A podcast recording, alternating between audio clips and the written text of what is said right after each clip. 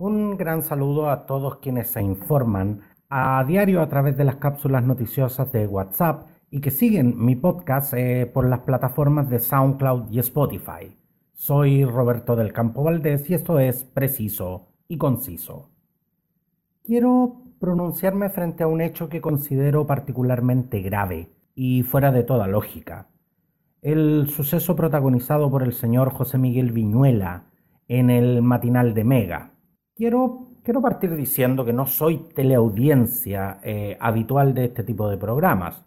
No quiero decir con esto que soy mejor ni peor que quien sí consume este tipo de contenidos. Solo quiero establecer que normalmente no estoy atento de lo que pasa en estos programas y desconozco gran parte de la trayectoria televisiva del señor Viñuela. Mucho menos estoy interiorizado de la línea editorial de, de este matinal. Pero como reviso constantemente diferentes agencias noticiosas y variados contenidos que después traspaso eh, a ustedes, me topé con que se viralizó eh, a través de las eh, redes sociales un video en el que se ve al señor Viñuela, donde aparece cortándole el pelo a un camarógrafo en vivo y ante la presencia de otros panelistas y personal técnico del canal. Hay que cortarle el pelo al camarógrafo. Ahí, a José, decía.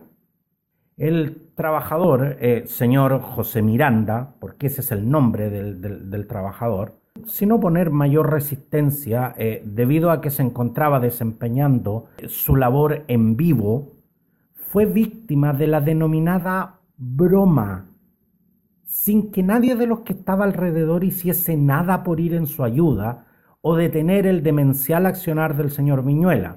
Finalmente el camarógrafo señor José Miranda vio cómo su larga cabellera, producto de cuatro años, según él mismo señaló, fue cortada sin su permiso.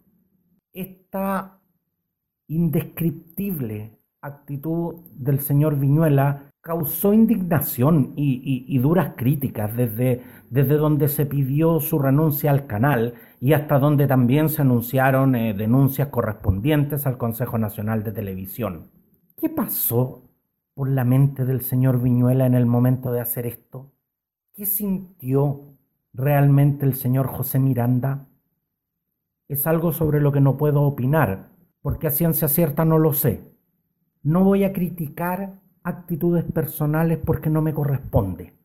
Por mi parte, yo en mi vida personal me he mandado, me he mandado varios de los denominados cagazos, y cagazos grandes, se los puedo asegurar pero siempre me he topado con gente que me ha sabido perdonar.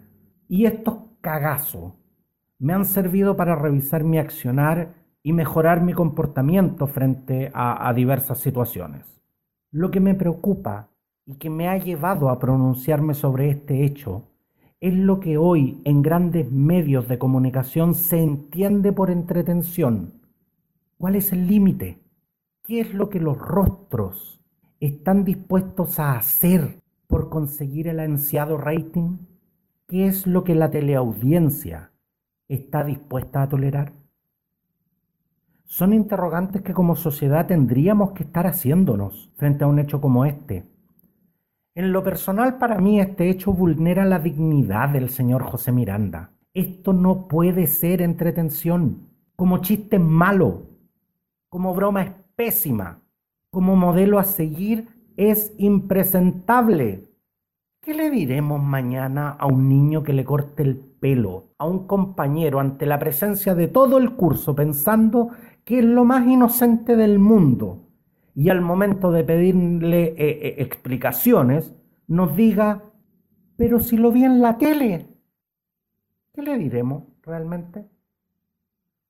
Mega ofreció disculpas públicas, sí, el señor José Miguel Viñuela ofreció disculpas públicas.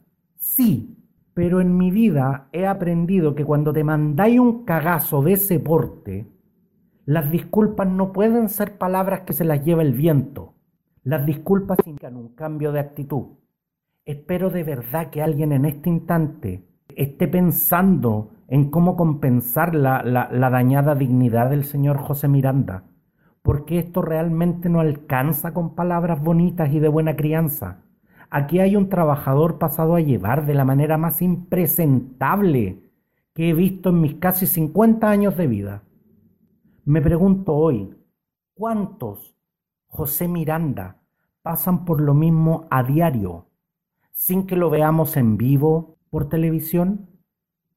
¿Cuánta gente masca su rabia en silencio frente a este tipo de abusos? Espero de verdad un pronunciamiento de parte del Consejo Nacional de Televisión y de la Inspección del Trabajo, porque yo ya me pronuncié. Gracias por su compañía diaria y que tengan un muy buen día.